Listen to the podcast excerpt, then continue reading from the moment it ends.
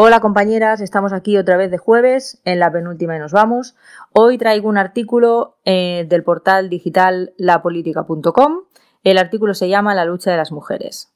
Como todas sabéis, la pobreza tiene nombre de mujer y la explotación también.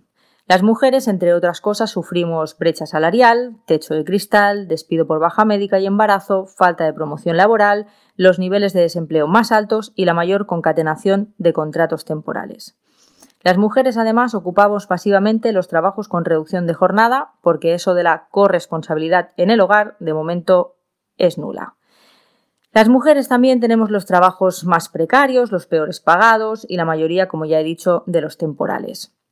Como tenemos menos puestos de responsabilidad y los cargos directivos intermedios o de alta dirección los solemos así muy de lejos, pues claro, nuestras pensiones son muy inferiores a los de nuestros compañeros hombres. Así que bueno, para eso tenemos el 8 de marzo, que es un día de lucha de las mujeres por nuestros propios derechos. Las mujeres siempre hemos trabajado y seguiremos haciéndolo, al menos dentro del patriarcado. Algunas trabajan dentro de casa, otras trabajan, trabajamos dentro y fuera. No todas somos asalariadas, pero sí todas somos trabajadoras.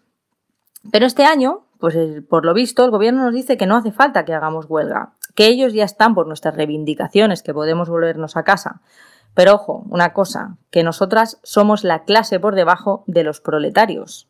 Somos las proletarias. Así que bueno, este año, por lo visto, como el gobierno ya nos va a solucionar la papeleta, pues el 9 de marzo, que ya se va a caer el patriarcado, ya podemos hacer una celebración por todo lo alto, pues sacando nuestras máscaras, nuestros disfraces y tal, cual día de carnaval. Este año tenemos carnaval en febrero y luego en marzo.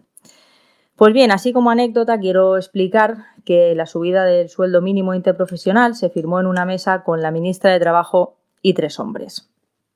Luego, además del gobierno, están eh, los, las y les que reivindican que en el 8 de marzo, pues todo vale, porque ya sabemos que las mujeres somos las que cuidamos de todos, de todes, de todis y de tudus. Lo digo para que nadie se sienta ofendido y que nosotras ya vamos detrás. Menos mal que las feministas tenemos memoria y sabemos que las que murieron y las que mueren todavía porque nuestros derechos se alcancen o no se pierdan. Así que a todos esos que quieren colonizar nuestro día o anularlo, pues les digo que las feministas siempre nos van a tener enfrente, porque sabemos cuál es nuestra genealogía y nuestra historia. Y además tenemos muy claro que el 8M es el día de lucha de las mujeres por los derechos de las mujeres. Así que se vayan buscando otro día o que se vayan sentando tranquilamente porque el 8 de marzo va a seguir siendo y seguirá por la lucha de las mujeres. No nos rindamos, compañeras.